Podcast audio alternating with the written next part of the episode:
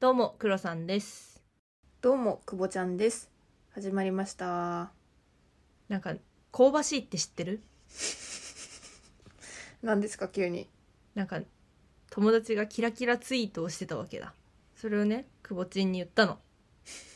そしたらね、くぼちんがね、香ばしいって言 ったの。マジで意味がわかんないんだけど、 何これ香ばしいってみんな知ってんのかなどうなんだろうね。私も初めて見たのは最近で、ネットスラングですね、多分。出たよ。エモいみたいなやつ ね。いや、エモいとは違うけど。でもさ、エモいも割と最近じゃないまあまあまあ、まあ、ここ何年かでしょそうだね。香ばしいだよ。香ばしいはあれだよ。香ばしい香りのする人のことを香ばしいって言うんだけど。どういうこと匂うってことあ、そうそうそう。匂わせとかあったじゃうん。ん。匂わせてるんじゃなくて、もはや、その人自身が香っちゃってる感じ。あー、なんだお前痛いぞみたいなレベそルう感ってことそそううそうそう。いうことね。 失笑されてるのも気づかないぐらいに匂っちゃってる人のことをああ香ばしいなって思って あーそういう使い方なのね。ねなんか最近よくツイッターかなツイッターで見るようになったこいつ香ばしいみたいな。日常でも最近ちょっとこの人癖強いなって思ったらおお香ばしいなって思いながら過ごしてるあー、癖強いなね。なるほど。それは確かに分かりやすいわ。ねチーズでも癖が強い方が芳醇な香りするじゃないですかあー。適当こなと言ったけど。芳醇ね。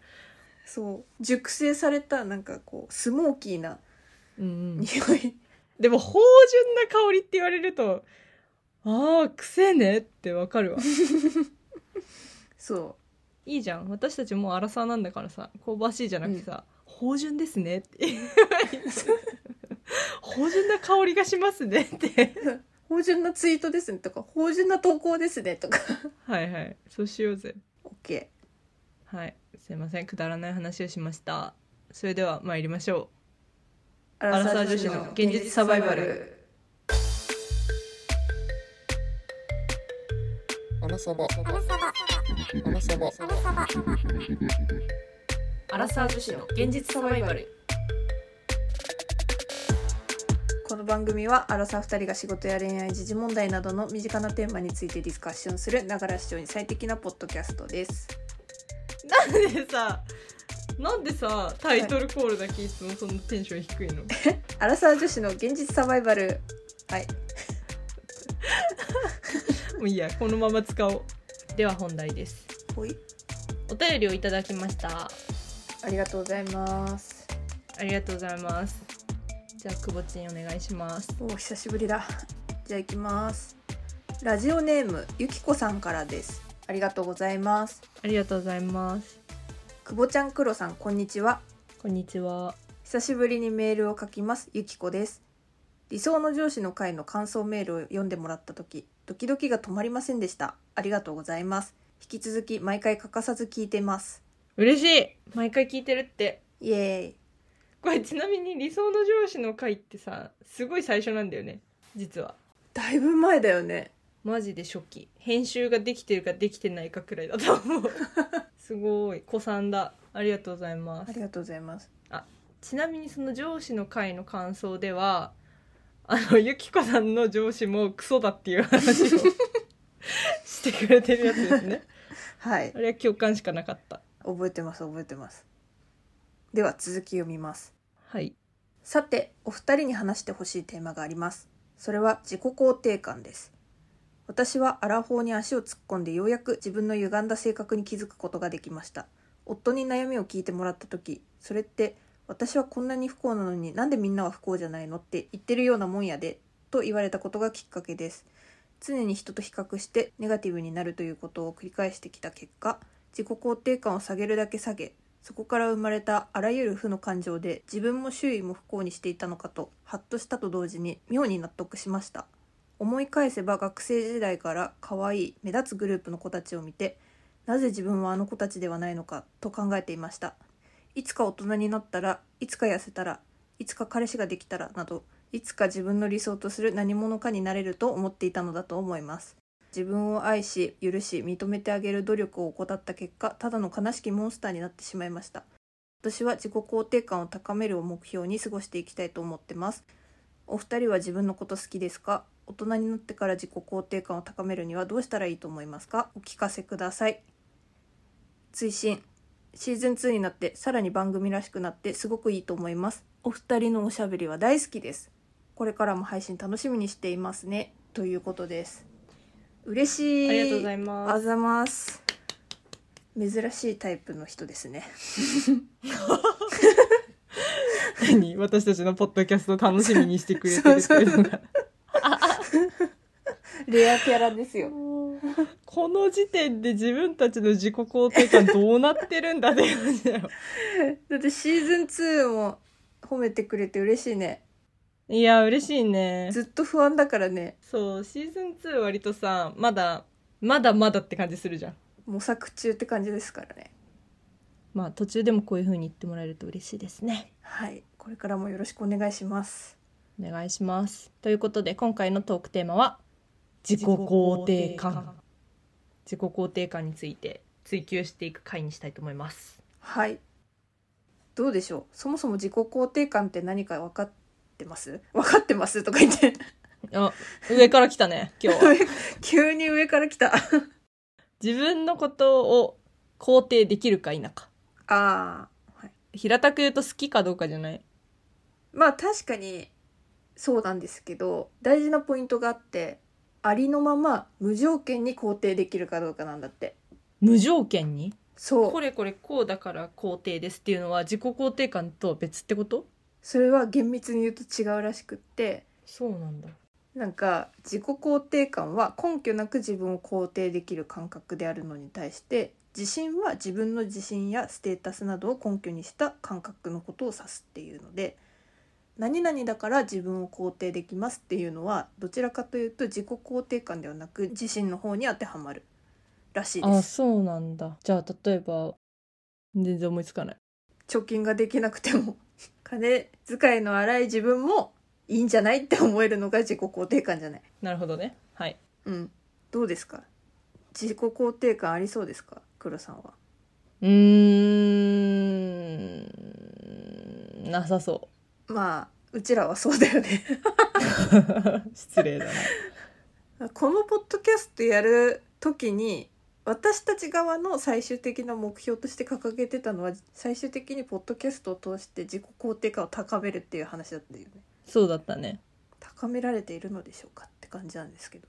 うんまあ発信して聞いてもらう嬉しい自己肯定感上がるっていうすごい単純な考えそう方そだったうそけどねう単純なサイクルです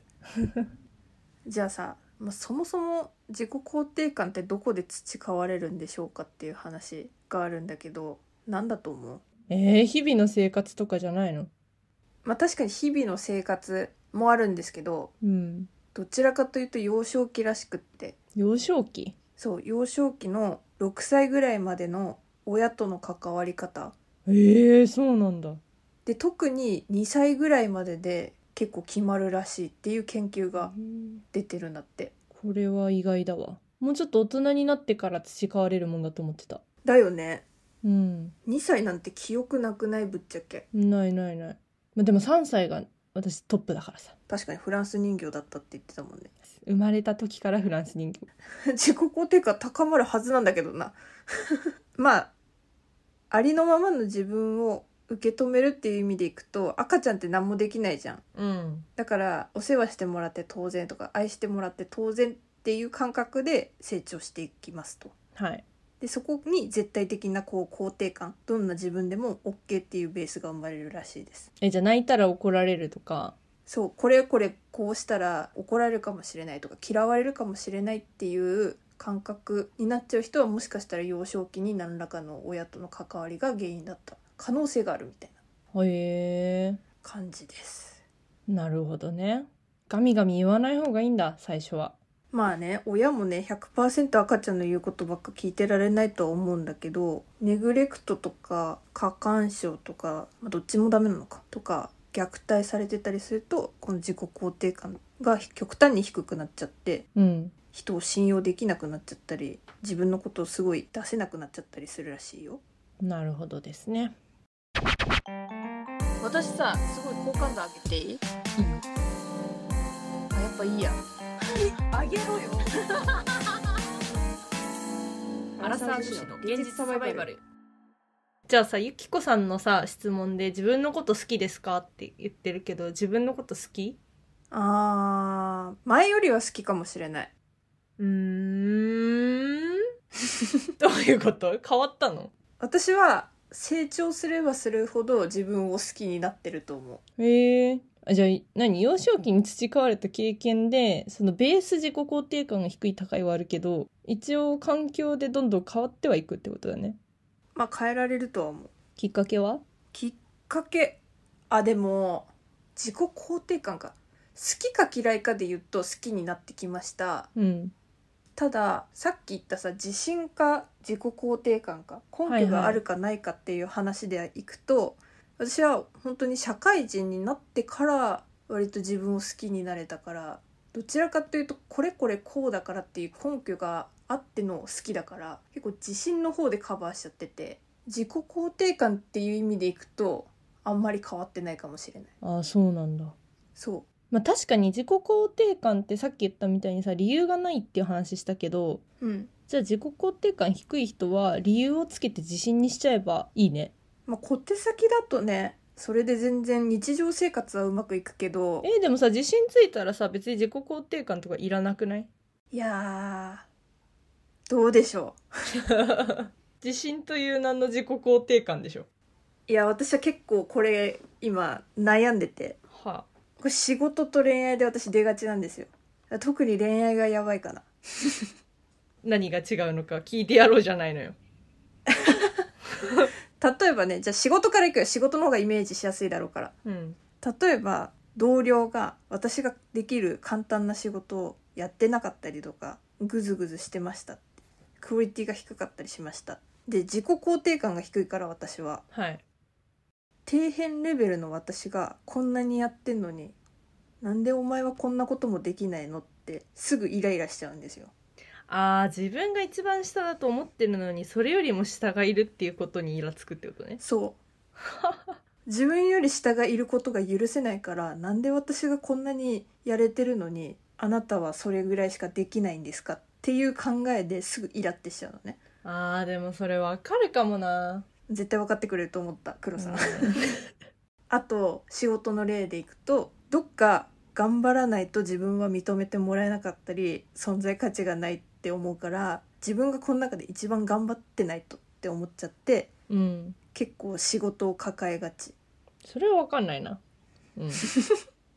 あと最近思ったのが意見は言えるの意見は言えるんだけど所感を言えって言われると急に混乱し始めるのなぜなら意見は私はこう思いますなぜならっていう根拠と客観性があるから、はいはいはいはい誰がどう見てもその通りだねってなるし私の根拠とか客観性が欠けてたら違うよっていう風になるじゃんうんでも所感って自分が思ったことだからいい悪いがないんだよだけど相手がこうこうこう言ってほしいんだろうなっていう相手側には答えはあるじゃん確かにそれが何なんだろうって急に振られて頭をフル回転させて わけわかんなくなってもうめちゃめちゃ当たり障りのないことしか言えないあーなるほどねえでもねこれわかるわかる私ね意見も一緒かもしれないそれで言うとあそうなんだあれか多数の方にそうそうそうこれが正解だと思って言っても向こうが持ってる正解が別だったりするじゃんはいはいはいはいでうわずれたこと言ったわと思ってそうそうそうで相手の反応が微妙だとうわやらかしたっそうそうそうて若干引きずるそうあとはさ自分が言った後に別の人が例えば意見とか所感を言うじゃんうんでそっちの方が反応が 多かった時うんうんわかるわかるあやわっちかゃっるあって思うそうそうそう そうなんだよねでさたまにさ「こいつ何言ってんだ」みたいなことがすごい称賛されたりするとうんあ自分ってなんて自分がないんだろうって思っちゃう時とかあってうんわかるわそうなんだよねあと恋愛うん恋愛根深いのよ知ってると思うけどうん 根深いどころじゃないでしょ本当に私の3トンハンマーの理由はここにあると思ってて あの、わかんない方は、何、何回だあれ。第102回ですね。聞いてください。はい。私の恋愛の傾向でよくありがちなパターンは相手の行為が分かると、まあ、さっきも言ったように自分が底辺だからうんこんな私のどこが好きなんだろうって急に相手を魅力的に思えなくなるこれ蛙化現象のあそうそうそうそうそうそう代表でしょそう今は全然なくなってきてるけど学生時代がめちゃめちゃこれあってうーん大変だったよ大変だった私もこれなくなったの最近だもんマジでうん結構最近まであった結構私最近まであったよセンスねーって思っちゃうまあでも私もあれか多分認識できてるから対処できてるだけで、うん、ちょっとした違和感はやっぱ消えないかもしれない、あーでもなんでそうなっちゃってるかっていうのを、まあ、理解できるようになったからあーあーまたまたこのパターンねって思ってああなるほどね対処ができるようになってきてるそう自分の心の処理をできるようになってきたけどあとちょっとでも相手になんか面倒くさい顔とかあちょっと冷めてきたなみたいな態度を取られるともうそれに耐えられないから、ん、面倒くさくない女を演じるめちゃめちゃ軽い女だと思わせるなんでそんな冷たい態度取るのとかを言わないでこっちも冷たくするみたいなことでしょそうそうそうそうそうそうそう それ相応の対応しかしないし連絡頻度とか減ってきたなとかなんか会う回数減ってきたなっていうの気づきながらもなんでって言えないあーわかるわ共感したくねーじゃあ自分のこと好いてくれてます相手が、はいをどれぐらいこの人は私のことを好きでいてくれてるんだろうって試そうとしちゃうのめんどくさそれはめんどくさい無意識だよ無意識に自分から離れてみたりとか逆に相手を怒らせてみたりとかクボチンそんなめんどくさいんだめんどくさいよめんどくさいこれは引く わめんどくさいよで大体ここでね愛想つかされるんですよでしょうねで、まあ、確かに愛想つかされるからもうめちゃめちゃ傷つくの普通の女の子みたいに傷つくし悲しいんだけどでも1%ぐらいどっかホッとしてる自分がいるわけえー、キモいよキモいって言うな キモいよ香ばしい香ばしいかもしれない自分が一番香ばしいかもしれない、うんこれは香ばしいわでも1番目2番目は克服したけど自分のこと好きになった時に離れるっていうのをやんなくなったしなんでそういうこと言うのとか最近冷たくないとか言えるようになったけどこの試そうとするは本当自分でも意識してなくって後から気づくえー、そうなんだへえあとは自分に対する質問をされるのがめちゃめちゃ苦手例えば本当なんかパーソナリティ的な前に好きな男性のタイプで都市伝説とか宇宙とか深海魚の話したいみたいに言ってたじゃんあーだいぶ前だねうんそうああいうのとか多分相当仲良くないと言えないなんていうのかなあんま否定してほしくないところの話はだいぶ心開いてないとしないああそうなんだだからねはぐらかしたり曖昧な答えをしちゃうから多分ね深い関係性が築けないんだよねうーんまあ確かに時間かかりそうだねそう多分時間をかけて関係性築く前に愛想つかされるかうん他の女のところ行かれるかなるほど恋愛結構厳しいねごめん長く喋りす ぎた黒さんはどえ私好きかって自分のこと大好きだよ うそう大好きでもねいやいやまあね、うん問題はねその自分のことを好きって言える環境にいなかったのよ田舎あるあるだと思うこれあそうなんだだからそれこそ最初に久保ちんが言ってたその6歳までに人格が形成されてでそこで自己肯定感がゴニョゴニョみたいな話あったじゃんはいはいはい最初はそれはさ親に可愛がって育ててもらってるわけであってさうん自己肯定感は高いよでもさ社会に出てるとさ自慢っていう言葉が出てくるわけよはいはいはいはいあえそれ自慢みたいなのをすごい言われるわけでさ今大人になってからだったらさ「あ自慢だよ」とか普通に言えるじゃんうんでもさ田舎って怖いよね言えないのよそれがあー村八部村八分が怖いからさうんうんうんうんだからね私はね他人と違うことがすごい嫌いだったのよああそうなんだそうだから自分のこと大好きだったけどうん他人と違うっていうのが嫌いだからだからなるべく自分のことを嫌いっていうようにしてたし自慢はしないっていう風にやってたらそっちになっちゃうのよ言霊だよねきっとこれはうわーこれは言霊ですよそうだよもう悲しいわ悲しくなってきたなんか喋ってたらもう自信満々の黒さんでいてほしかったよもう全然だよそれこそ小学校の時とかさ田舎だから別に制服とかなかったのねああそうなんだそうだからみんなジャージようん、お揃いのジャージを着て学校に行くんだけどさうん、別に体育がない時とかはジャージ着ていかなくていいのねはいはいはいでうちの親はジャージ着せるのが多分好きじゃないのよでおしゃれのおの字もない私は親が用意する服だけを着ていくわけだ学校にうんそれですら嫌だったあ周りはジャージなのに自分そだうけ透かしてるみたいななんか浮くじゃんああ同じ学年に3人くらい、うそのん私服で登校する人がねはいはいはいすごいなんかドキドキするでも別に周りに言われたわけではないでしょ周りに言われたわけじゃないでもそれがすごい嫌だったの、へえ確かにななんか聞いてて思い返すとやっぱ小学生とかの頃に言われた言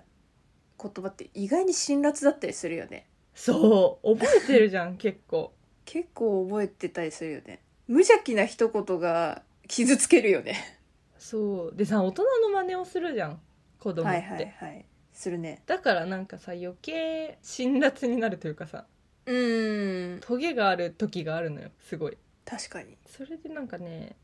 自己肯定感下がった気が する人のせいにする、私も一個思い出したけど、うん、私ずっと背が高かったんだよはいはいでがたいもよくってで割と大人といさせられたりはいはい我慢しなきゃいけないことが多くって、だから多分思い返せば別にそんなに嫌だったわけじゃないけどどっかで自分が我慢しなきゃとか自分はもう大人側なんだっていう意識があってうんちょっとこの車に構えた態度を形成する一個になってるのかなとは思ったちょっと自由が欠けるとそうなるよねそうそうそ多分うピンク好きだったのよピンクあーあるあるそう でもお前はでかいからピンク金だって言われてあるよねあるんだよそれマジでそれあるんだよあるんだよねこじらせんだよあれ好きな色着させてあげてちっちゃい時あるあるかもしれないほんとそんなピンクばっか着ないのって膨張色だからって言われる やば あー面白い面白いね私はねちょっとままたちっちゃい頃の話続けちゃうんだけどいいよ私はピンクが好きだったのよやっぱりはいはいはいはいでもえピンクめめしいみたいな、はいはいはいはい イコール村八分みたいな状況なんかあるよねそうなるとそうそうなるとピンク好きな私ダメな子みたいなかまととぶってんじゃねえよみたいな感じの風そう潮あそっうたそうそうこれは確かに自己肯定感の欠如につながってい るうん あるよねなんかほんと些細な出来事なんだけど結構残ってんだよ、ちっちゃい頃の記憶大切だわ大切ですねじゃあ大人になってからは自己肯定感を高めるために何かやったことあればまあ、小手先で行くと金で解決しましょうって感じになりますね私の場合はもういろいろパーソナルジム通ったしほくろけしたしうんスキッパだったから前歯を埋めたし幸運の窓を閉じるって そう幸の窓閉じる儀式をやったしあとまあホワイトニングとか美容院とかネイルとかは、まあ、都度行ったり行かなかったりああもう見た目から好きになるってことねそうそうそうそうやっぱねあのさっきも言霊とか言ってたけど行動ん、が心につながったりするから、まず外見を変えて外見に自信を持つ大事だと思うな確かにななんか自己肯定感低いなって思う時ってさ私写真を撮る時にすごい思うのねそれをあなんか比べちゃうのよ写真撮ってこの子の方が綺麗だなとかさー一緒に撮ってる子ってことそうそうそう一緒に撮ってる子だったりとかあとは同じ場所で撮ってる写真とかを見比べてインスタとかでねうんああってなるのはいはいがはい結構多いから、見た目に投資するっていうのは重要な気はするね大事ようん結局見た目なんだからすぐね目に見えるしね結果がそうそうそうそうそうそうまあこれも誰かと比べるっていうよりかはもう自分を好きになるためにやってほしいんですけど見た目で人と比べてたらきりないからねはいあとは結構大事だなって思ってるのが誰にも邪魔されない一人の時間を作る これねそうだと思うわ詰め込み型これもそうだよあのね詰め込み型をねちょっと最近変えてるのよ大事だよ超減らしてんのはいはいはいだいぶね心に余裕が生まれたちょっと自己肯定感とはずれるかもしれないけどまあまあまあまあ私はまあそもそもそんなに人と一緒にいるのが好きじゃないっていうところもあるんだけどうんやっぱ自分のためだけの時間って案外日常で取れないのようん、今年になってくると平日とか特にね朝起きて仕事行って帰ってきてご飯食べてお風呂入って寝るっていうルーティンだもんねそうそうそうそうそうそうでこれにプラス土日に友達と会ったり彼氏と会ったり家族と会ったりまあいいんだけど本当にじゃあ自分のための時間って週でいくら取れてるんですかってなると案外少ないのようんそうねだから本当にただ何にもしない時間っていうのを作るこれは本当に疲れた時に私がやってますねなるほどこれこれ一個めちゃめちゃ意識してることがあってはい「すいません」って言ってたのを「ありがとう」に変えるおーこれはね結構大事だよあーえどんなシチュエーション誰かに何かをやってもらった時に「あごめんなさい、こんなことさせちゃって」っていう気持ちの「すいません」で言うか「手伝ってくれてありがとう」って感謝するかってうん同じ意味合いで使ってるんだけど相手が受け取る印象もあの自分が自分に受ける印象も全然違うんですよ。えー、すいませんって結局自分を卑下してる言葉だからあんま本当は使わない方がよくってう、ん同じ意味ならただストレートに感謝を伝えた方が自分にとっても良いなるほどちょっと今のが今すぐできる小手先の部分だったんだけどはい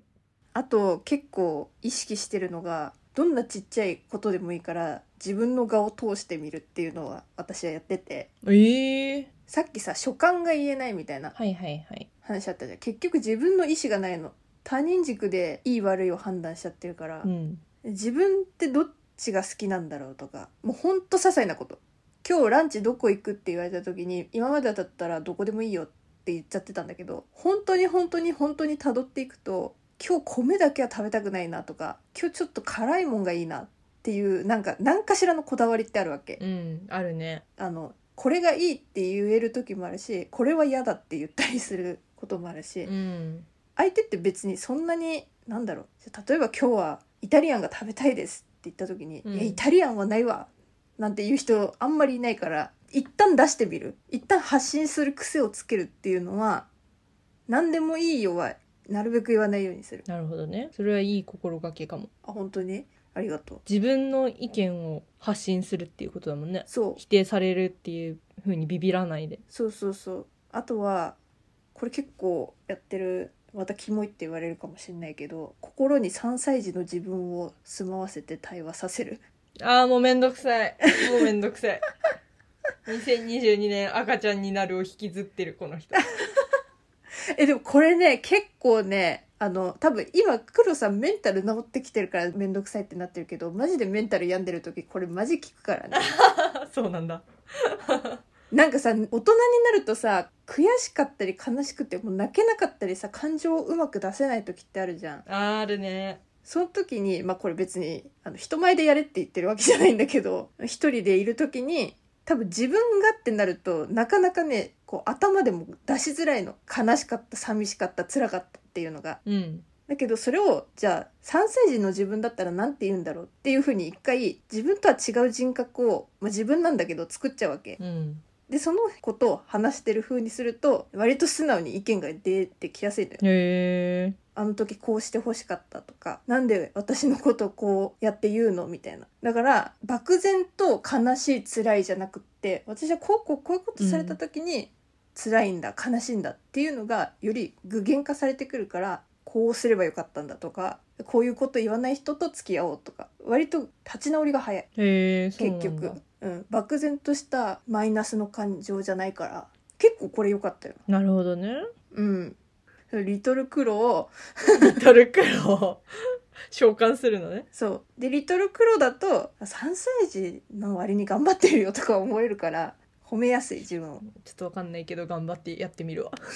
ちょっと次やんだ時にちょっと試してみて、うん一旦くぼちんに言う前に3歳児の黒さんに言ってはい黒さんはなんかある私はねうーんなんだろう上を見ちゃうのよはいはいはいまた比較になっちゃうんだけど今海外に住んで好きに遊んで好きに仕事してってやってるから割と自由なわけねうんでそんな自分いいなって思ってるのようんでも世の中にはもっと自由な人がいて なんかその人たちを見ちゃうのよ私ははいはいはいはいでああまだまだだなって思うしちょっと落ち込むのねそれ見てあのねそれをやらない方がいいなって最近思ってる うーんだからさ上を見るから自分が下だと思って自己肯定感がどんどん削られていくんだけどせっかく高めた自己肯定感がね、はいはいはいだからそういう人たちを見ないでもうミュートしまくろうかなっていう ところまで来たあ今日はゆっくりしよう何もしないでいようって思ってあえて布団の中でゴロゴロしてる時にインスタとか見ちあゃううじゃん、んあれよくないよねすごいなんか自己嫌悪に陥るのうよ、んなるほど確かにそうだねなんかそれそれが幸せだろうなって思ってやってることに対してすごい不安感とこんなことしなきゃよかったっていう後悔 がだからそういうのをやってないもだんだんねだんだんね結構最近ねインスタ見る時間減ったかもうおおーまあ精神衛生上いいよねでもそのくらいだな私がやってんのはあとね貯 金あれねちょっと自己肯定感上がるわやっぱり金額が見えるから自己肯定感っていうかあのあれじゃないの五大欲求のあの根底が一番生活のところが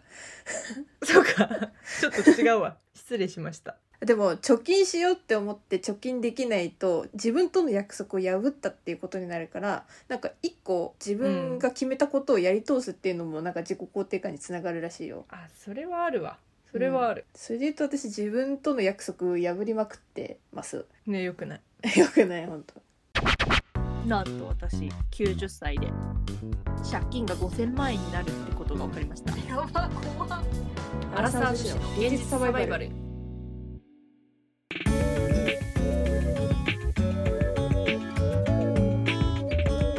なんか一個気になったのはまあゆきこさんきっと真面目な方だと思うんですごい自己肯定感高めようって頑張りすぎちゃうのかなって思って。うんでなんか頑張っちゃうと結構目標を達成できなかった時がマイナスに触れやすいからちょっとそこだけ心配なんですよね。あーさっき言ってた自分との約束が守れなかった時そうそうそうそうそうそう結局さなんか自己肯定感ってさありのままを認めるみたいな感じじゃん。だから頑張るって今の自分をある意味否定してるようなもんなんですよああなるほどね今の自分を変えないといけないから頑張るそうそうそうそうだからそれにはなってほしくないなっていうのはすごいありますね。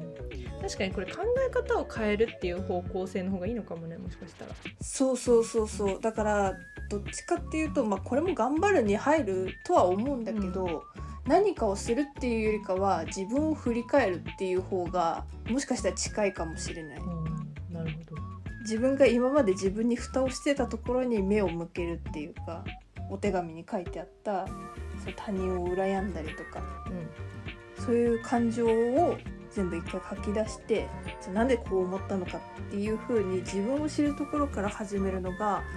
あ、自己肯定感を高めたりする第一歩なんじゃないかなと思いました。んそうだね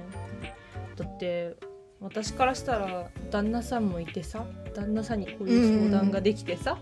旦那さんが的確なアドバイスをくれるってもうそれだけでいやすご自い己肯定感上がっちゃうよ本当あのぶっちゃけ言うと旦那さんいるやんって思っちゃうから悲しい我らをそうそうそう悲しき OL を見な 見なさいよ もういよいよ下がったら言うてこいつらいるしぐらいに思っちゃっていいんじゃないそうだよ確かにそう思ってもらえたら存在価値はあるかもしれない私たちのえそうそうそうややりがいがありますわこれぐらい身を削って 一番手っ取り早い方法かも ですくぼくろを下げすんでくださいどうぞ好き勝手使ってくださいはいでは次回のトークテーマです 次回のトークテーマは都市伝説シリーズ世界で行われていた恐ろしい実験たちシーズン2になってから初めての都市伝説シリーズでございいますやー長かったイエーイ長かったよここまでちょっと黒さんが都市伝説シリーズのファンになりつつある気づいた 意外とね気私づいちゃった提案してたんだよ久保ちんに私が嫌だって言ってたそう逆に次何がいいかなっていう話した時に「え都市伝説シリーズそろそろ行こうよ」って今まで結構今後起こりそうなことみたいなのを話してたかなトランスヒューマニズムとかなんか感覚的なものが多かったよねそうそうそうそうそうそうだけど今回は結構過去の話とか、うん実際にあった話とかうん割と都市伝説っていう意味合いに近いものたちをお話ししていこうかなと思います楽しみにしててくださいはいお楽しみにそれでは我々アラサー女子の現実サバイバルリスナーの皆様からお便りを募集しておりますまた私たちに等身大で話してほしいテーマなどありましたら Google フォームからどしどし送ってくださいお問い合わせは kk.realsurvival.gmail.com kk.realsurvival.gmail.com までよろしくお願いします Spotify や Apple Podcast ではフォローすれば最新の番組が配信された際に通知が届きますのでぜひ通知をオンにしてお待ちくださいレビューもポチッとお願いします共同の Twitter や久保ちゃんの Instagram もやっているので番組概要欄からぜひご覧くださいお相手は久保ちゃんと黒さんでしたそれではまた次回のポッドキャストでお会いしましょうさようなさらよなら